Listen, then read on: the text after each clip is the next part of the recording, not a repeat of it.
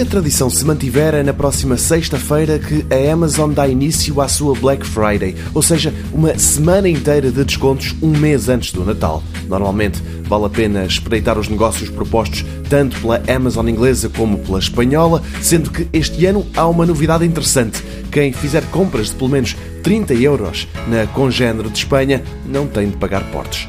Apesar disso, e por esta altura, não raras vezes os negócios são tão interessantes que, mesmo pagando os custos de envio para Portugal, vale a pena comprar num daqueles sites. Mas também é preciso saber escolher e, mais ainda, é importante saber se os descontos de que a Amazon fala nos seus negócios são mesmo poupanças ou se não são uma espécie de publicidade enganadora.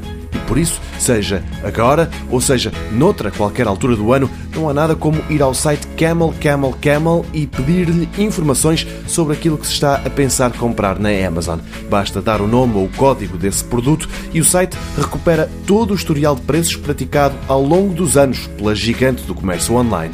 Se o Camel Camel Camel mostrar que o preço é mesmo atrativo, então mais uma razão para se fazer a compra.